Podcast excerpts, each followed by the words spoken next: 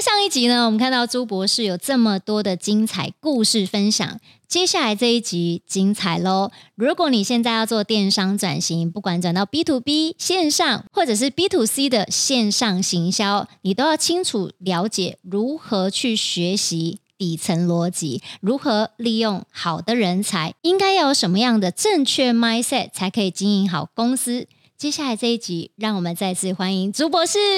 其实，在去年呢，亚马逊就有配合做出一份报告，这个这里面就有看到说，其实，在产业里面面临三缺的困境。对，那刚刚我们也提到几个，嗯、一个就是欠缺电商人才跟技能，对，那包含刚刚的知识。嗯、第二个是欠缺成立与运营品牌的技能，其实也是知识。嗯、对，另外一个是欠缺发展蓝图，刚刚你讲的战略是那。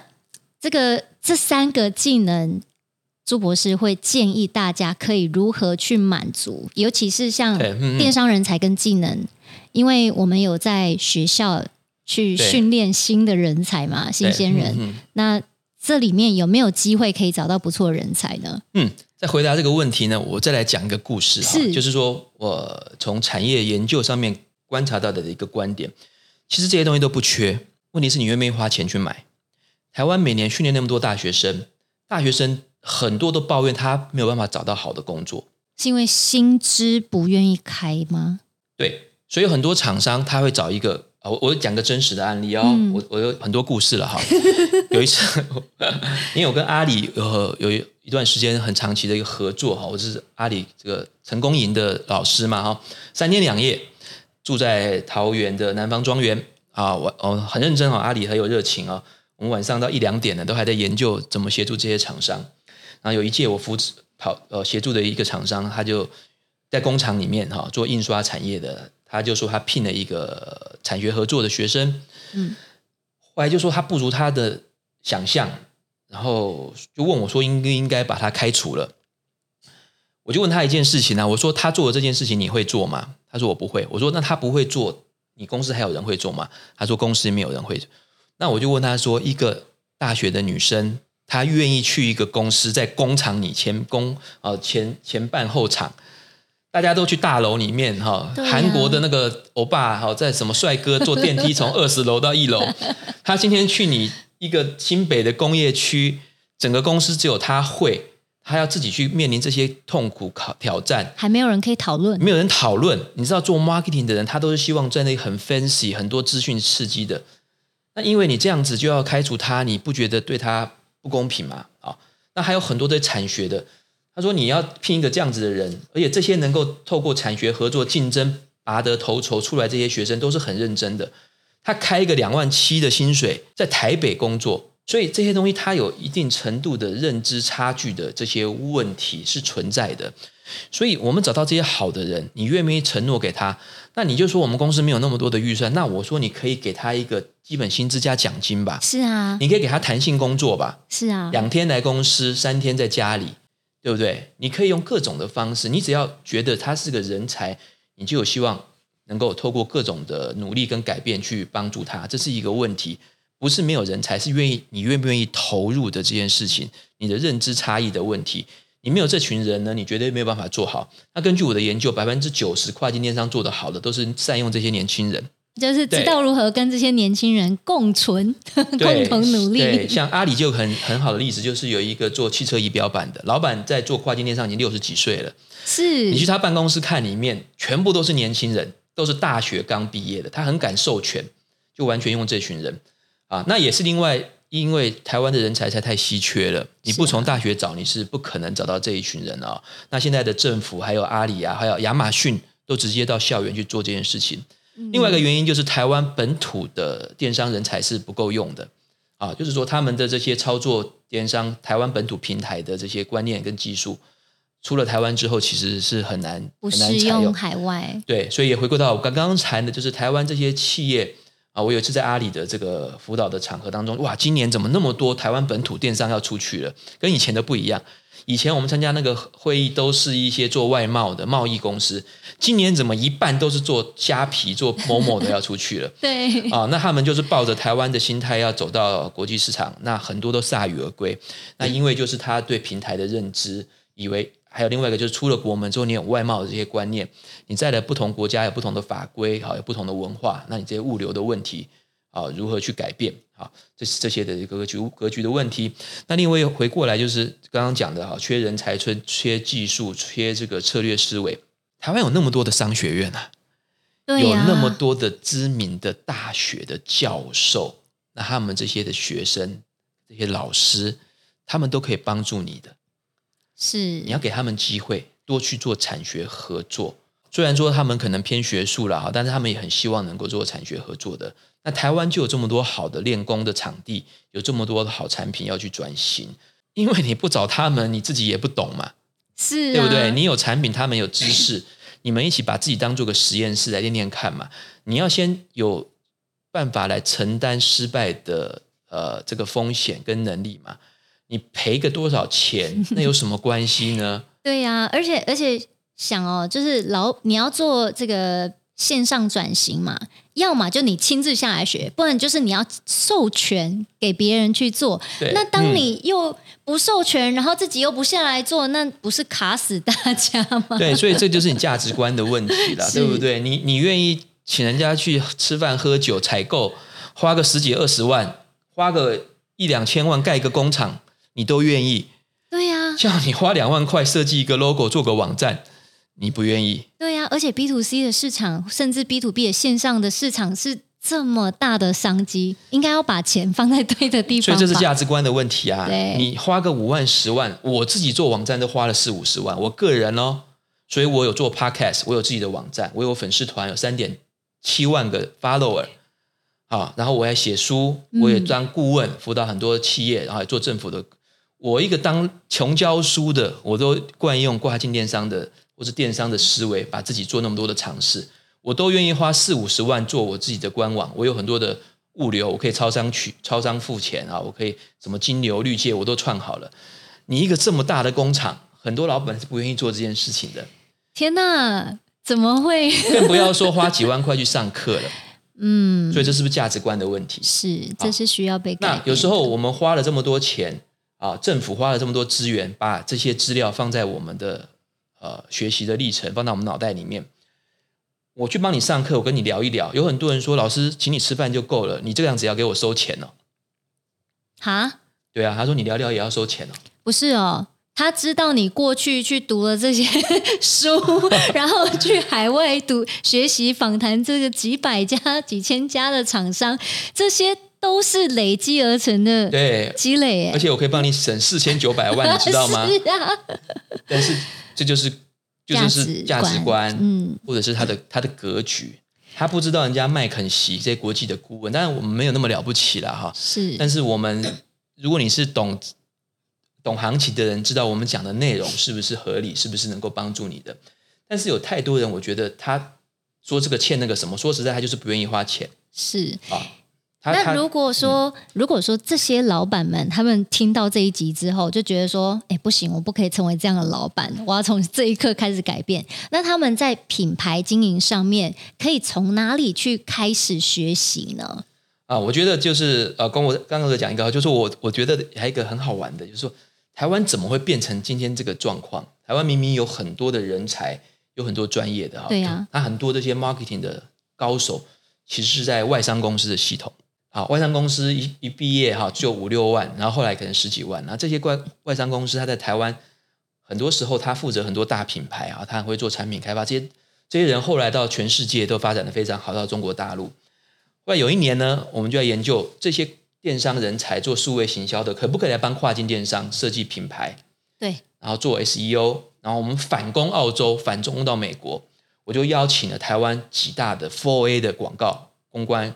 数位行销公司哦，很有趣的就是，我们那时候有政府资源，我们就试着想要在脸书上面做社群，然后再做东南亚做 O to O，然后把上面在上面发 coupon 券，把人引到东南亚，我们台商开店的去 redeem 之后换产品，我们认为可以跨境的导流，对，做 O to O。我找了台湾好几个做数位行销的，你知道他们都说 no，我说我有钱哦，为什么？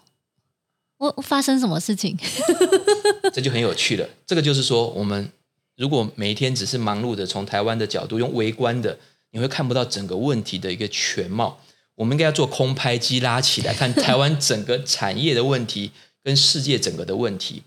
就是因为台湾的这一些广告数位代理商非常的优秀，做 branding、做 communication 非常的强。不过在过去的几十年来，他们的专业都是被整个的知识是限制在从外国的品牌进入本地，再做一个 inbound entry 的 local 市场的专业，它很少，可以说少之又少。反过来帮台湾。做一个台湾本土很好的产品，嗯，反攻到澳洲，反攻到美国市场，所以这一块可以说是空白的哦。所以那个时候我才感觉到 TransBiz 真的是一个我认为中一个很合格的。感谢感谢，对，真正的用这样子的一个思维啊，尽管有那么多国际级的 4A 广告公司，但是你们愿不愿意降下一点身段？嗯，是有的。我有遇过几个，我们有尝试合作，但是后来都失败，嗯、就是因为观念的关系。台湾很多厂商一年做几千万、几亿的制造代工的金额，但是他很难接受拿个几百万、一两千万先来砸这个品牌。的确，造成了这些 4A 广告或者这些国际大的外商的经理人，他愿意回到家。有很多人在香港、在中国大陆打拼很久了，他要照顾爸爸妈妈，他要回来啊，他要照顾小朋友，他。不想要再去这么多打拼了哈，他已经年纪也到了，他想要回台湾，他没有一个好的工作的一个机会，这就是一个很严重的 gap。我遇到非常非常多的这些例史例啊，这些例子哈，所以我觉得台湾的老板如果真正愿意做的，当然你是中小企业资源需稀缺，我们有另外一个方式，但是有不乏是很多制造业的，其实你已经赚很多了。啊，那你就想说啊，退休算了，家里已经买了七个房子，收租跟炒股票是跟房地产，这是台湾另外一个问题，是太保守。嗯，然后炒股票做房地产收租比创新更好赚。是啊，而且寻求第二曲线的人可能没有那么的多哈。对，所以我们今天很多时候是跟二代讲啊，如果你愿意说服你爸爸妈妈，或是你爸爸妈妈，你很幸运，爸爸妈妈是愿意放手让你做的。你就走另外一个，就是有点资本哈，有一点这个，你就找这些知名啊，就这些啊有知识的人，直接请请他来帮助你。对呀，对。然后他也许以前一个月二十万、三十万，你就说今天没那么多钱啊，你十万就好，半价好不好？但是我给你入股，我给你分润，对不对？那因为以前做 branding 做什么，他的那个 KPI 很难去衡量嘛。是啊。那现在你直接直接做这些转化式的这些广告投入，其实它是能够算出。合理的嘛，你就变成合合投合伙人的方式，让他来做，他是有有机会的哈。那如果你是资源稀缺的这些中小企业老板的话，第一个你可以去 YouTube 找很多很多的课程。那我我第一个建议的是，你先买一本书，好，你先去上一些，不管是进修部的，或者是啊找一些比较有口碑的，好，因为市场上资讯也很乱。是有的没的的，你收钱。对，这里有一本就是电子商务入门，我觉得也蛮适合工厂的，不管是一代、二代，准备要做线上转型都可以。这是非常好。就是说，有很多人会说：“老师，你这是电子商务啦，我是要学 marketing 啊，我是要学定位啦，我是要学 branding 啊。”我说那些东西都是我们想出来要让你多买几本书的，要先把基础打好，再去思考下一步。对啊，对啊，就是说。这些东西的概念其实都是差不多，它回归到根本，其实百分之八十是可以通用的。嗯、所以你会发现，那个品牌做很好的，他今天可以卖汽车，明天去卖牛奶，后天去卖服装，因为他懂底层逻辑。对，他改天又去可口可乐，那再来他又去特斯拉。你看他们不都是这样，对不对？所以你这就，就是你基本知识，就是说你你的知识要有正确的这些这些认知，然后所以你有这样子的一个入门之后，可以帮助你找到正确的方向。接下来呢？你可以参加很多政府的，如果你是新创公司，有很多的这一些呃，就是这些创新育成中心，那政府每年也投好几亿甚至十几亿在做各这样的辅导。那你可以去中小企业处，他们有一些册子或的网站，就有台湾有各式各样的补助。啊，那有时候政府呢，他的预算他也希望能够好好的花掉啊，所以钱在那边等着你了 啊，所以找政府资源开课补助。接下来就是你要自学了哈，那自学这个方面的话，就是 YouTube 是很好的老师，甚至上面有很多的内容都是比外面收费的课程更好的。啊，比如说 TransBiz 嗯的，不管是 Podcast 或 YouTube 的节目，都是非常的专业，而且非常佛心的免费来帮助你。如果你连这个都没有做好，做好努力，做好功课之后，我觉得你就不要再去谈说你未来的发展状况是什么了。是啊，好，好，你我建议你呢，最好前半年，如果你在创业的话，每一天至少花个三四个小时去做这基本的这个认知，哈，就是学习，可以降低你失败的几率非常非常非常多。我觉得现在这个日子也不一定要看书了，哈，那书其实它也是一个，嗯、它主要的目的，它只是一个知识的载体嘛，它只是把你要知道的东西放在。这个传播媒体里面是，那今天有更多很好的方式啊哈，那比如说你用听 podcast 的方式，欸、因为像我其实我就发现我是个极度不耐烦的人，我觉得急性子，聪明的人都急性子，啊、谢谢谢谢谢谢，我就说我其实我不太爱读书哎，他就说老师你朱博士 你不爱读，你不是教授吗？我不是不读书，我喜欢知识，我喜欢内容，我到任何个地方一定是把电视打开，广播打开。我从醒来的那一刻，我都在吸收各式各样的 podcast。我没有办法在一个很安静的环境当中去，然后我会发现读书这件事情。后来我知道很多专家他听了这些之后，我才知道说啊，我不是孤单的。啊，像是 Richard Branson 啊，或者是很多名人，他们都有这个叫做叫做阅读恐惧、阅读或者说阅读障碍啊，很多专家都是这样。然后我会发现就是。问题出现在文字的吸收，其实不是一个自然跟正常的方式，因为人从小是用听的方式在学习的。嗯，我们是逼着他去读文字，对，这不符合人体工学，不允许脑袋，不允许脑袋运作原理。对，好，所以我就开始回想说，怪不得我以前在读大学的时候，读研究所的时候这么痛苦，很痛苦，我都一定要搞到事情的基本原理，我真正懂了，我才愿意读。我不愿意去背诵，所以我以前就是怎么看漫画学微积分，真的讲故事学统计，难怪你可以做一个不凡的教授。呃，我后来想想，好像真的是这样的。后来我就发现，我在读什么经济学，什么时候我都桌面上都放了十几本经济学，我只要看不懂，我就换一本。我觉得找到一本适合你的，这叫因材施教，但是你自自己找材料。所以我真的觉得就是。有时候你读不懂不是你的责任，是那本书写的不好呀。对，所以到今天呢，有很多多媒体，很多 podcast，你去选择一个你自己能够接受的方式来吸收资讯。重点是活到老学到老，永远的学习，用一个有趣的方式，找一个聪明的人，你能够沟通的人，跟着他。因为古时候我们学习啊，都是在图书馆或者是某一个人他读了很多书，但是今天的聪明人，他脑袋里都插的五六条。呃，这个光纤，他每一天找到的资料，他用 ChatGPT 找到的资料，那可是不得了的。我觉得这真的很关键的，就是利用好你的工具，然后快速的吸收。呃，我我之前听到一个很厉害的名人，就是 Elon Musk，他一天读多少书？然后我想说，天哪，他已经五十岁了，为什么他脑袋 creative 动得比二十七岁的年轻人还要快？对，嗯，所以 Tammy 讲那个重点，重点就是你要先学习如何去学习。对，学习的方法论是非常重要的。所以你看那些 Microsoft 的创办人啊，就是。包含 Steve Jobs 啊，包含这些哈，这些 Microsoft 创办人是谁啊？啊，比尔盖茨这么有钱，竟然忘记他名字。对对对，哈哈。所以我就觉得这些人哦，呃，你看 Bill，Bill 就是账单嘛，好像账单哈。Steve Jobs，Jobs 就是工作嘛。你看，你看这些创办人这么有钱的，都想到他们工作跟账单，你就知道他们多努力去赚钱啊。是这样想哈。对，所以你看这些一定有他独特的这些读书跟学习的方法论。啊，所以我们今天就用这种你喜欢的方式，好多电子的方式、嗯、听 Podcast。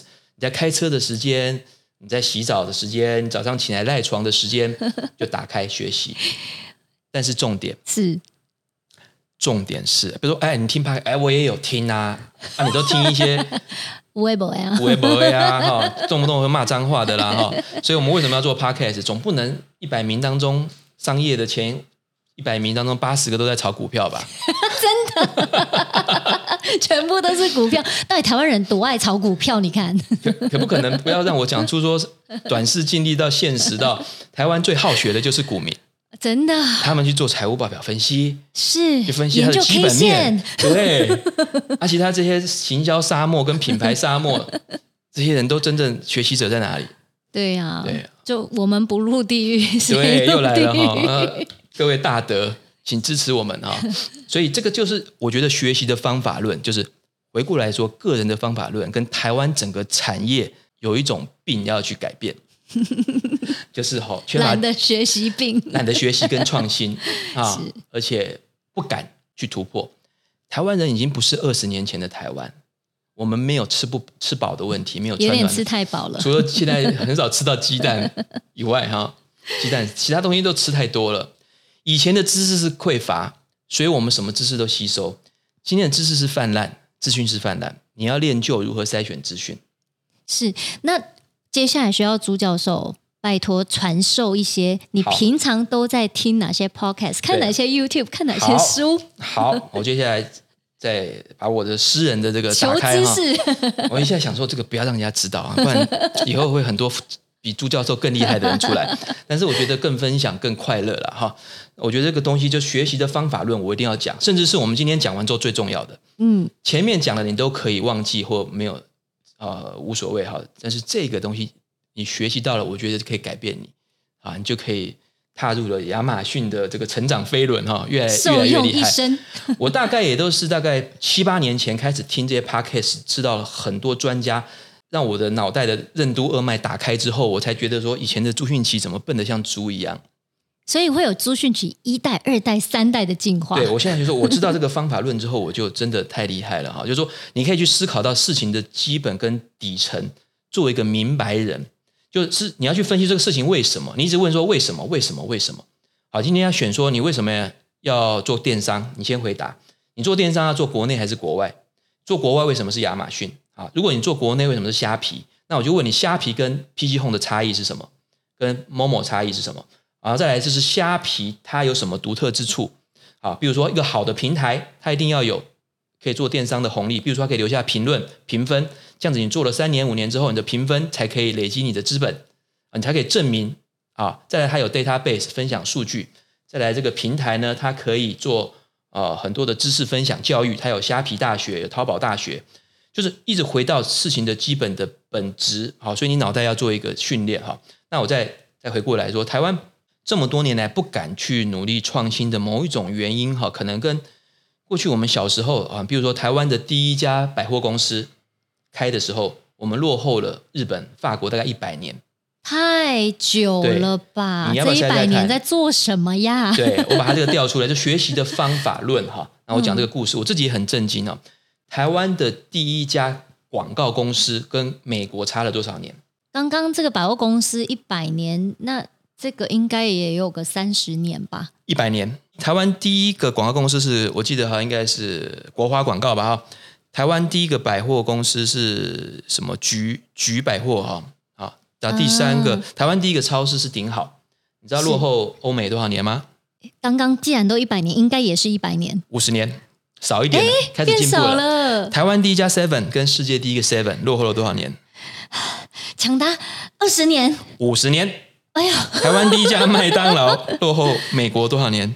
我记得差蛮久，应该有三十四十四年。哇，这么久！啊、台湾第一个量贩店万客隆落后家乐福多少年？啊、万客隆落后家乐福应该有十五年吧？二十六年。哎，我们变成那个抢答抢答机制了哈！哎，可是现在观众大家知道万客隆吗？应该在三十五，我知道，我知道，三十五岁以上应该都知道。要办一张卡才能去的。那时候我还是小朋友在里面玩。就是，就是这每一次台湾第一个，都对我们来讲，这是个很大的冲击。怎么会落差那么多年啊？对，所以，所以我今天要讲说，我们商业历史是非常重要的。你回过来去看哈，我们在最后一题，就是台湾的第一家星巴克落后多少年？感觉也有个五十年哎。呃，还好，二十七年。哦。但是好，我们来回过来哦，台湾的。博客来落后亚马逊多少年？哦，伯克当时亚马逊也是做卖书的，应该也有个十五年吧。比亚马逊早啊、呃，同一年成立，我说错了，同一年成立。什么？在一九九五年，台湾伯克莱就成立了。台湾的 MS 啊、呃，台湾的资讯人 ICQ 跟 OICQ 就成立了。同年，Amazon 也成立了。一九九五年，然后呢，台湾的，所以我们今天学者就来卖弄一点我们收集资料的，然后希望对你有点启发。一九九五年，同时雅虎拍卖的前身新奇科技也成立。哦，Google 什么时候成立？一九九八年，比这个还慢了三年。结果 Google 变超强。好，Facebook 在二零零四年才能成立，落后了九年。阿里巴巴一九九九年成立，落后了五年。好，那我们今天反过来，在二零二三年的今天，嗯、台湾有多少个电商或电商零售企业能够到世界的版图，跟红海、台积电一样，变到全世界？很少哎、欸，对，所以这就是我们的思想认知跟学习到全世界的方式。为什么只有大规模制造的企业可以，我们做品牌行销的这个却很难大规模的？对呀、啊，对，这就是我们对于知识跟复制。台湾有很好的小吃，有很好的鼎泰丰，但是我们很难做成麦当劳。好，就是这些。知识的还有策略的对我们的这个影响，我讲一下总结。台湾过去那么多年，台湾的个人产业跟整个社会，我们已经太习惯了由欧美来告诉我们该怎么做。没错，我们很难去思考说，我们台湾人自己是谁，到底要的是什么？我们该有自己的一种管理思维跟创新模式去发展。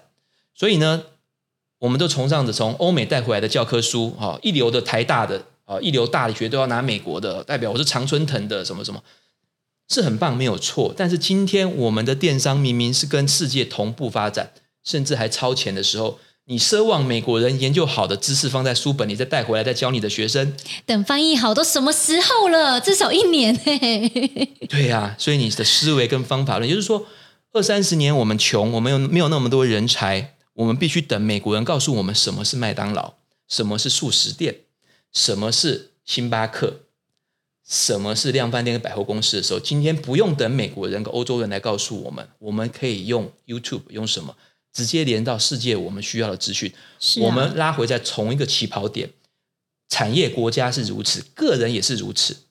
所以我今天不管你是小学毕业、国中毕业、台大毕业，还是所谓的大专生或是一般的。你今天只要愿意去学习，你的态度跟你每天做的什么事情，我都可以判定你是一个什么等级的人才。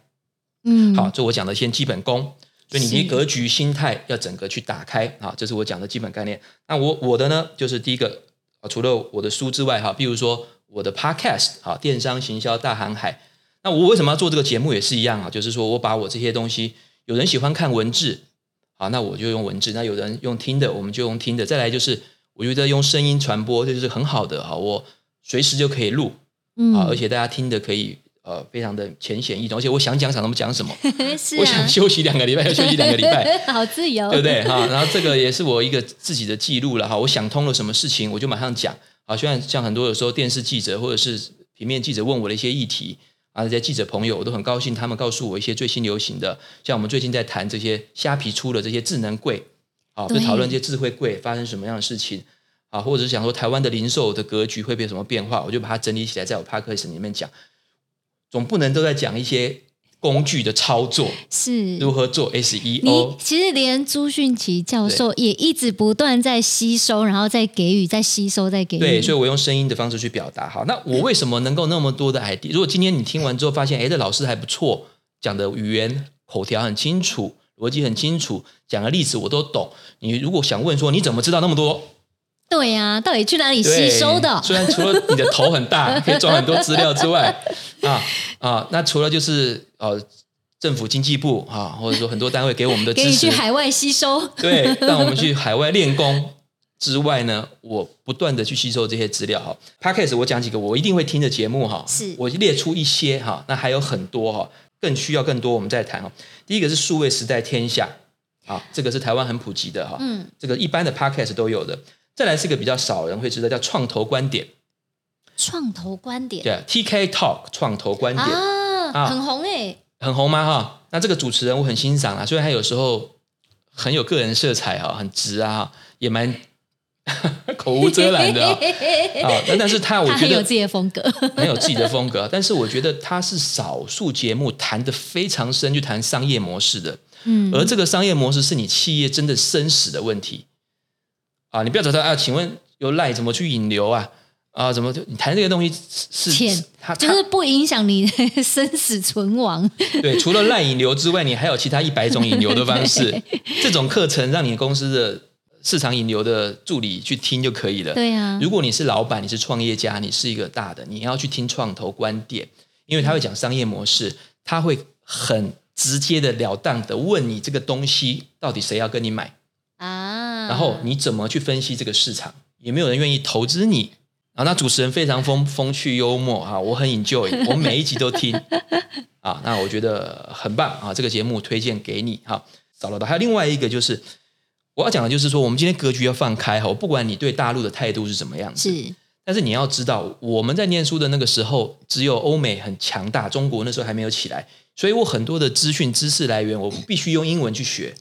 但是今天大陆已经强大，它的经济，它的影响力。嗯大陆只要有三趴五趴的精英，他们产生的这些知识就够我们去学习的。没错，他们做了很多的音频，做了很多的中文的资料、影片，包含你在看 Facebook、看抖音的时候，是不是很多大陆的影片就出来？啊、觉得好精彩哦！啊，所以，所以我们在商言商，早期大陆能够发展，很多都是台湾的人才过去。是啊，好，那我们就要利用它。利用它来帮你学习，好，所以我我会很热情的去接受这些好的资讯，而且这么巧，哎，刚好你也懂中文，还 有的多好吸收啊！我有很多人，我觉得呆呆的，嗯，你觉得大陆怎么样？那是一回事，但是你不要看到简体字你就，对啊，你就有有反应，就怎么样？或大陆来的我就不喜欢嘛，嗯，对不对？你喜欢或不喜欢都无所谓，你去看看他们在做哪些事嘛，对不对？知己知彼很好嘛。所以我介绍一档节目，叫做台湾的 Podcast 也都收了，叫做“生动早咖啡”啊，“生动早咖啡”啊，声音的声啊，动就是动作的动，就早上起来喝咖啡。那因为大陆的这些 Podcaster 就其实都是用组织跟公司去做的，很多是杂志社一流的来做，所以他们的品质、他们的录音、他们的内容都是非常的深入，而且非常的 condense，就是说它的内容短短的三五分钟就可以告诉你很多的资讯。精准到位，用词都是非常的符合真正的学术跟专业啊啊，所以我都必听，而且听得很愉快，很棒。再来呢，我再介绍几档，我很早之前就下载的，可以说我每天的精神食粮哈，我没有这个我都不知道怎么过下去这个日子啊。就是有可能你要去下载别的 App，一个叫做得到 APP，得到 APP 哈，你可以想办法去下载它的 AP APK 哈啊，问一下懂懂这个的人哈，里面。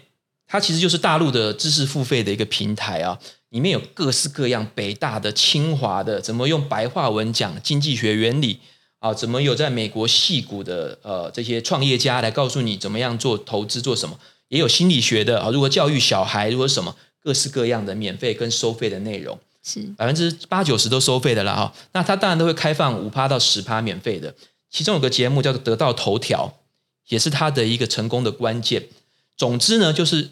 你可以想象，中国最聪明的那群人，他读了大量的资料，有五到十人的编辑团队来帮你整理这过去这一周最新的议题，包括马斯克做了什么事情，微软做了什么事，ChatGPT 会改变怎么样的世界，包含了新闻跟他深入的分析，在短短每一天早上，他会用五到十五分钟告诉你得到头条。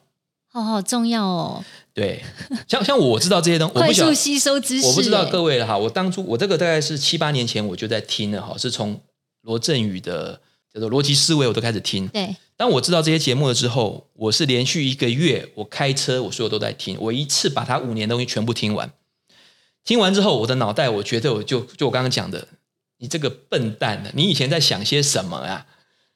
因为很多次对你的思想的冲击，才告诉你说，原来可以这样子想事情。嗯，啊，这无关政治，而是商业上的思维。这是第二个得到 APP，第三个是喜马拉雅 APP 啊啊，喜马拉雅哈，这个里面也是一样哈，也是一样这个知识付费的哈。不过里面有有更多比例是它是 C to C 的平台，不像得到，好，它是 PGC 吧，我们讲这种内容比较有 UGC 跟 PGC，UG UGC 就是一般的消费者产生的内容，是啊，就像 YouTube 一样。那如果说是 PGC 的话，就 Professional Generate Content，就像是爱奇艺或 Netflix。好，那得得到呢，比较像是专业人才帮你创造的内容。那喜马拉雅比较像是都有，还有一般的人创造的内容。那里面就有更多免费的内容啊。那这个也是我常常听的，里面有很多很棒的。我举例来说。我举例两个我常听的哈，比如说吴晓波，哦，吴晓波老师，他吴晓波可以是中国数一数二的第一个第一名的财经作家，他可以访问马云，他可以访问啊、呃、这个马化腾，他的中国最厉害。我想说，哇，为什么大陆的学者跟作家可以到这种这么神圣的地位？是啊，可以开节目主持啊，主持电视节目啊，他的五十本商业经典书。啊，读完之后，他讲什么长鞭理论啊？可以讲什么枪炮、病菌与弹药啦？讲什么国富论、经济学的基本原理？哇哦！以前我们听这个都说哇，这个太厉害了吧？这是在讲什么东西啊？你可不可以讲点白话文啊？对，这个老师可以用非常浅显的方式，你听完之后，你马上就可以跟别人吹牛了啊，非常的棒。好，好，嗯、那我在讲说，那有没有简简写一点？我想大家想要学英文，嗯，好，另外一档节目叫做露露的英文小酒馆。这也是让我耳目一新哦，就英文就不要每一次去假想一个什么用英文学英文啊，假想一个情境，你来面试，我们来一个 conversation，你可不可以讲一点生活化一点的？就是你学英文一定要在这个东西，如果用中文讲给你听，你都是你需要的内容，因为英文是个工具，它不是目标。对啊，如果你把英文当做一个目标，当做一个 destination，你就永远学不好。你应该用英文去学烹饪，用英文去学舞蹈，用英文去看篮球。来学电商，就是说，你应该透过英文来学你本身就想要获得的资讯。露露的英文小酒馆就是一档非常棒的一个英文节目。这个老师呢，他会找各国的人，然后来主持，帮你介绍说今天如何谈红酒。诶，好实用哦！啊，然后我们来讲什么叫 selfing，什么叫做自拍。啊，然后我们今天来讲说，今天欧美又创了一个网络的新名词。啊，然后我们如何去意大利点餐。然后讲各式，他会有很多很多专业，而且讲的非常风趣幽默啊，里面的内容会讲的。哎，以前要是学英文的时候，老师是这样教，那大家英文都很好。对，所以我要说的就是说 啊，这个也是我从得到 APP 讲的哈，就是有一次那个罗振宇讲一个故事，就是说他的朋友在问说，我小孩子有要学专业哈，你觉得他是应该去当一个音乐音乐家好呢，还是当一个画家好？然后他就跟他讲说：“我告诉你的逻辑是什么？当音乐家好，因为音乐可以数位化，可以全球卖。但是你画了一幅画，你这辈子就只能卖这幅画。”哎，的确。所以，我们今天这个道理是什么？因为我们的声音是可以数位，所以你今天不用出屈就说你今天在彰化、在云林、在某个角落，你只有这边的老师可以教你。No，你有网络，你可以找全世界最好的老师。你小孩学历史学不好，你就找一流的老师。你可以找台湾的叫吕捷。同样的道理，我今天是个人才，你可以教书教得很好，不管你在哪地方，你甚至在四川，你在哪里，你就可以上这样子的喜马拉雅或得到 APP 或上 YouTube，把你的内容做最有效的传播跟沟通。你只要能够把内容行销出去，你就能够赚钱，就能够养活自己。嗯，所以今天的个人，你的能力跟企图心彻底可以因为网络而释放出来。你不要。说老师，我以后要找什么工作？我好像学历也不好，我也什么什么什么不好的，怎么办？啊，你不用担心，你只要有热情、有企图心，懂得用我们今天的学习方法论，有这些国际平台，你搭上了，你就可以站在是呃巨人的肩膀上去做很多很多的事情。好，包含我们刚刚介绍了几个哈，不管是学英文啊，学这些商业的，大家赶快笔记起来。啊，但是没有笔记起来也没有关系，因为我们在影片的下方会帮大家留所有的连接，好吗？对对对，然后最后的时候我们要来业配了哈，自己 Yeah 自己业配自己的产品，自己业配自己。对，那你如果需要有更有系统性的去了解这些东西哈，你讲完这些都还是一些理论啦。那、嗯、老师，你刚刚讲的这些 app 啊，这些什么什么长边长尾理论也好，或是你这些逻辑定位。但是你要直接帮助我的公司，对呀、啊。我们如果直接现在 B to B 要转型 B to C，或者是我们传产要数位化，对对，所以所以我们针对你的这些镜头哈，各种各种问题 直接去解决。那我也做了很多的课程，不管是实体课程或是线上课程，好，但后来我们就把它全部整做成电子课程。啊，太棒了！啊、然后不一定要学会读书，就像我说的，用你自己可以的方式去嘛哈。那我长期也在这个天地人天地人学堂，台北非常知名的这个，很早之前就合作哈，就很多年前，所以把我们这么多来的心得也录成了课程，在网络上去传播。太棒了！所以，所以听众们可以听到这堂课程，嗯、我们也一样会提供在底下连接给大家来点击。对，然后我们也提供五百元的这个折扣券。哦耶！我刚本来想要赶快要的，还好这个。朱博士非常的给面子，对对对对对，我我原本还傻傻的说我们要去讲这个吗？会不会太商业化？No，我觉得因为我们的听众都是想要转型嘛，所以这个对他们来说是非常有用的资讯。对，所以我可以把就是把我这本书还有我这些所有的案例知识的这些精华都录成了几个课程啊，比如说一个是电子商务的跟跨境电商的基本概念，跟行销的基本概念。好，那有一个十八小时的课程啊，这么多年来很多我刚开始开的时候。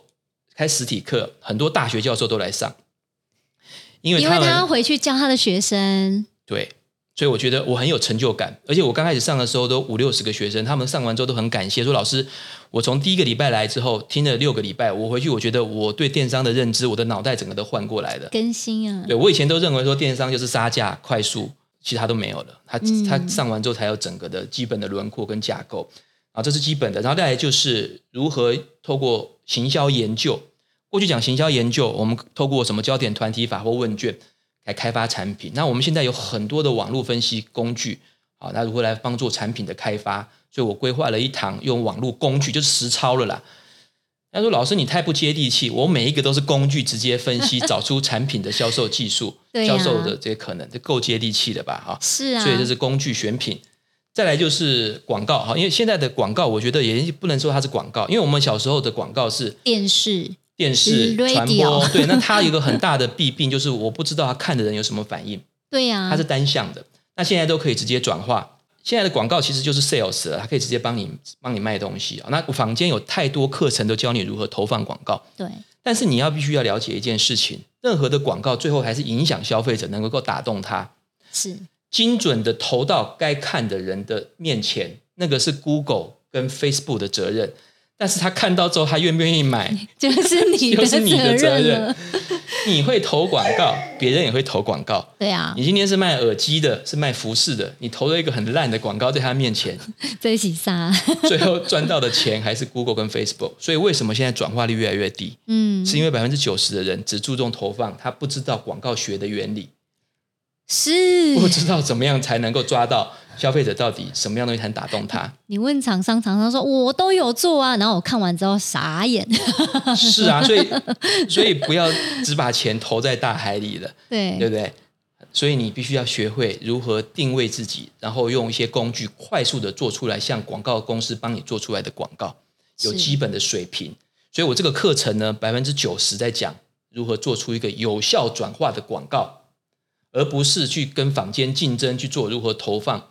Google 跟 Facebook 自己有课程，他们也有，而且他们现在也有那个自动投放的机器人了。对，对这个堂课我也是跟 TrendBiz 学的哦。我记得老板哈，谢谢，在上面讲说，现在越来越聪明了，他会教你怎么转化，他会自动帮你转化，用 AI 帮你投放。对，接下来就是你怎么卖好产品，你的产品跟内容怎么去打动他了。嗯，这件事情人工智慧是不会帮你做的。没错，所以我才要把这个事情。拿过来说这件事情没有人教，那我就来教好了。这个很关键的，因为如果你今天要做数位行销，你要做电商，你没有先把这些能力或基础学好，你就直接去投啦、冲啦，那个可能三十万、五十万很快就喷掉了。那你何不认认真真花一点钱先来上课？你不要去浪费那些钱喷掉好吗？对，我像我之前辅导一个厂商，他卖音响的。他说他在父亲节前一个月每天投一万，哦，他最后问我说卖几台？他是在保掉吗？他说他最后卖几台？你知道吗？零台，一台都没卖掉。然后我就说你的内容是什么？他说我把 D N 直接扫描放上去。Oh my god！你看，这真的不行，因为这不是做 B to B。我说三十万，你给我五万，我帮你省下来，不要做了，你就可以省二十五万。哎呦，怎怎么那么浪费？对，所以我自己过去我做课程，我自己也投了几十万广告，所以我们不是纯理论的，我自己也投啊，自己有一些心得啊，现在很难投了哈。那再来一个就是跟电商没有关系的，就是我把那么多行为学、心理学这些东西，从我现实生活观察到，有很多人都是 sales，其实很多人都要去卖东西、卖产品。啊，那传统的 sales，不管是房仲，或者是卖卖这个基金的业务人员，或者是卖保险的，满街发传单。陌生拜访，每天打电话说：“朱先生，你也不要借钱呐、啊，哈、哦，然后都认为吃苦耐劳，好像有些人会说业务不好工作是脸皮厚什么什么，其实不是的。世界有很多成功的一流的 top 的业务人员，这个课程我已经规划了二十年，只是一直没有办法把它诉诸出来。我在今年哦前几年才开始想到说，干脆我把它录成课程好了。嗯，就是我们有那么多心理学跟行销学的这些原理，啊，譬如说怎么去影响别人。啊，怎么样让自己跟人家与众不同？还有消费者怎么去看你的？为什么做陌生开发不如透过朋友去帮你推荐？好，那这些的基本的行销定律跟社会学的定律，哈，这些的概念呢，我就把它浓缩给一般的业务的人员或任务任何业务人员都可以用。好，所以我就想说，总不能业务的 training 在台湾每年有非常多的课程哦，最后都变成了要吃苦耐劳。潜能开发，脸皮厚，然后说哦，别人开 B N W 是什么 NDRT 什么什么，你也可以。我说这中间是有技术的，好不好？对呀、啊，对不对？所以说你今天不是什么人都卖，比如说从定位的原理，我专攻军工教，嗯，我专攻老师，我专攻什么？他们会需要什么样的人啊？什么样的这些这些产品？对，啊，用这些概念去帮助他们哈，所以这是第四个课程，所以我今天就把这些东西啊，希望能够透过这个节目啊，让大家知道，我觉得对你的帮助应该会会会蛮大的哈。是因为刚刚所列出来的这些点啊，其实是针对呃线上，不管是 B to B、B to C，然后你甚至你是业务，你要去开发你的客户，你应该怎么做？